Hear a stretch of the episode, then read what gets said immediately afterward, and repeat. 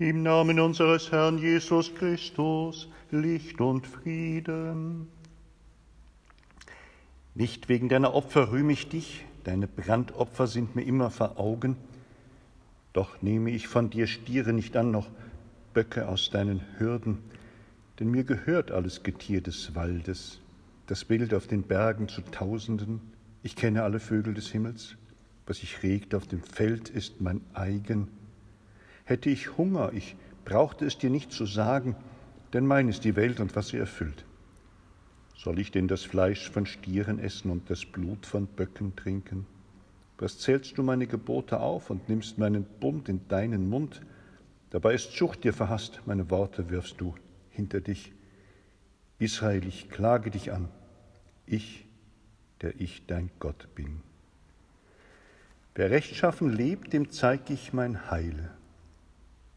Liebe Zuhörerinnen und Zuhörer, wir haben eben Worte aus dem Psalm 50 gehört, einige Verse daraus. Und wir haben uns jetzt hier versammelt zur Mittwochsandacht auf dem Roten Berg, hier im Kasseler Norden, in diesen Sommertagen im zweiten Pandemiejahr am 30. Juni. Der Sommer ist da. Mit diesem Sommer aber auch unsere Sorge und unser Schrecken. Was will ich erzählen? Vorgestern früh am Morgen, als der Diakon auf den Berg kam, da war es geschehen. Da hatte jemand, wahrscheinlich in der Nacht, wann auch immer, oder vielleicht war es eine Gruppe von jungen Leuten, unsere Esskastanie vor ein paar Jahren mit den Kindergartenkindern zusammen in die Erde gegraben, eingepflanzt, in der Nähe unserer Kirchbank, die wir vorne auf dem Platz aufgestellt haben, damit die Menschen, die zur Kirche kommen, die Menschen, die hier im Quartier zu Hause sind, einen schönen, ruhigen Ort finden können. Natürlich auch für die Andacht und für die Einkehr.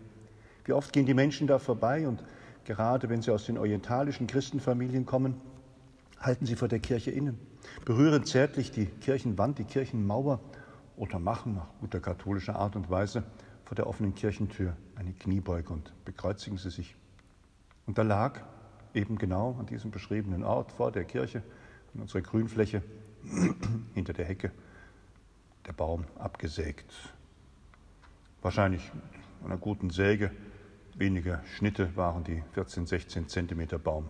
Durchtrennt die Baumkrone, lag daneben ein Anblick, der sich ja im ersten Moment nicht von alleine erklärt. Wie ist das denn mit unserem Großhirn? Wir sehen, wir bemerken etwas, das ist nicht richtig so, das ist anders, aber dann braucht es einen Augenblick, bis das Bild zusammengesetzt ist, das da so sperrig ist und im Kopf erst zu einer Geschichte wird. Ja, da hat jemand Baumfrevel begangen. Da hat jemand diese Kastanie mutwillig zerstört. Als am Nachmittag die Polizei den Vorfall aufgenommen hat und die Kirchengemeinde Strafantrag gestellt hat, da war das auch das Gespräch und das Überraschtsein, das Entsetzen des Polizisten, der dann auch öffentlich fragt, wie kann man denn vor einer Kirche so einen Baum absägen? Er hat dann erzählt, dass er vor Jahren einen ähnlichen Einsatz hatte, als nämlich bei der Adventistengemeinde jemand still und heimlich vier große, mächtige Kastanienbäume angebohrt hat, ein Gift oder eine garstige Flüssigkeit dort eingebracht hat, das alles wieder verschlossen hat und die Bäume abstarben. Und bei den Ermittlungen, warum und weshalb, dann auch erst der Schaden ans Tageslicht kam und die boshafte Absicht. Wir hier haben vor zwei Jahren Ähnliches erlebt, aber da waren wir nicht allein wie diesmal. Da waren im ganzen Stadtteil in Roten Dittmold auf einer Route bis rüber nach Fellmar über den Rotenberg hinweg ganz viele junge, kleine Bäume mutwillig abgesägt worden. Da muss eine ganze Gruppe, eine ganze Kohorte unterwegs gewesen sein und muss diesen Schaden angerichtet haben. Entsetzlich. Jetzt weiß ich nicht, wie das bei uns weitergeht, aber ich weiß, dass ein Pfiffikus unter uns gesagt hat, kommt, wir pflanzen die abgesägte Krone wieder ein. Wie? Naja, vielleicht geht sie wieder an. Also haben Sozialstundenleistende und unsere Praktikanten und die Leute vom Tag das 70 Zentimeter tiefe Loch in diesen Schuttberg gegraben, haben es gut ausgekleidet, haben reichlich Wasser, Erde und Humus eingegeben und obendrauf die Holzhackschnitzel und haben diesen Baum, so wie er war, die abgesägte Krone, neu eingepflanzt. Jetzt heute sieht man eher, dass die Blätter welk und dürr werden und es hat viel geregnet, es gab viel Wasser in den letzten Tagen. wir werden sehen, wo es hingeht. Die Idee gefällt mir sehr, sehr gut. Wie gehen wir nämlich um mit Gottes guter Schöpfung? Es ist ja aufgerufen, Ökosysteme wiederherzustellen. Umweltverbände und ganze große Weltorganisationen haben daran erinnert, dass wir zerstörte und kaputtgemachte Ökosysteme in dieser Welt wiederherstellen müssen. Papst Franziskus hat sich dran gehängt, der in seiner Umweltenzyklika Laudato Si so viele wertvolle Impulse gegeben hat und uns alle daran erinnert, dass wir in einem Erdenhaus zusammen leben und dass wir es gut pflegen und unterstützen müssen.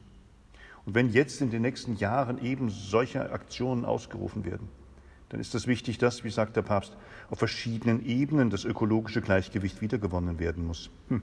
Und dann sagt er, wisst ihr, liebe Zuhörerinnen und Zuhörer, das ist dann der Weg weiter in die Spiritualität. Innerlich müssen wir dieses ökologische Gleichgewicht wiedergewinnen mit uns selbst, solidarisch mit den anderen natürlich, mit den Lebewesen und geistlich mit Gott. Ja, diese Systeme müssen wieder in Einklang kommen. Familien, Freundeskreise, Nachbarschaften. Menschen, die in der Pandemie Orientierung verloren haben und vielleicht auch Schlimmeres erlitten haben, mit eben denen, die es durch Leichtsinn und Unvernunft mit verursacht haben.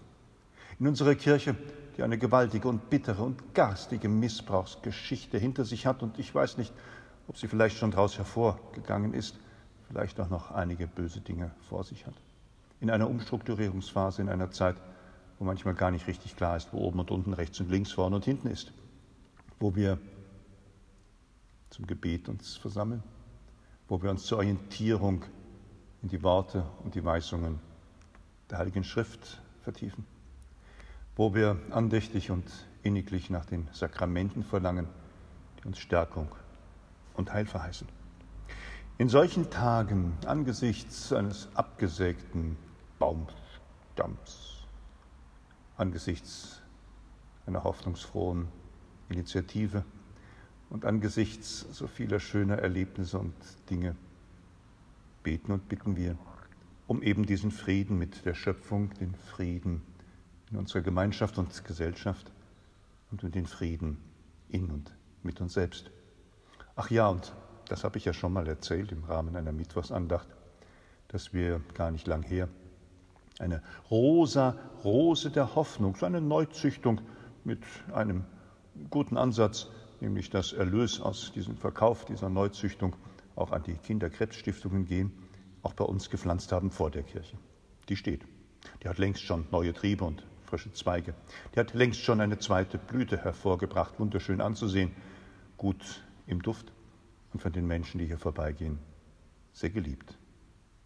So werden wir Zwielicht und Schatten, Bosheit und Gutsein immer wieder erleben, manchmal erleiden, werden wir uns immer wieder neu orientieren müssen und hoffen auf ein gutes Weitergehen, auf ein Miteinander. Ja, Herr, du hast uns berufen als Menschen, auf deiner Erde zu leben. Du versammelst uns. Unsere Gebete, unser Anliegen nimm gnädig an, stärke uns damit wir in den Irrungen und Wirrungen dieser Welt und all ihren Versuchungen nicht schwach werden, mürbe oder gar erliegen. Darum wollen wir bitten durch Christus, er ist unser Herr, er ist der Weg, die Wahrheit und das Leben. So Sie mögen, ja, nehmen Sie sich einen Moment Zeit, schauen Sie nach Ihren Blumen, nach Ihren Bäumen, nach Ihren grünen Auen und all dem, was Ihr Herz erfreut. Finden Sie Worte des Gebetes und des Dankes und Vergessen Sie nicht am Ende einer solchen Andacht auch das Gebet des Herrn zu sprechen, das Vaterunser. Einen lieben Gruß und gute Wünsche zu diesem Abend. Stefan Grönung, der Hilfspfarrer in der Kirchengemeinde St. Elisabeth, der Sozialpfarrer hier am Kirchort St. Joseph und für die Malteser der Stadtseelsorger.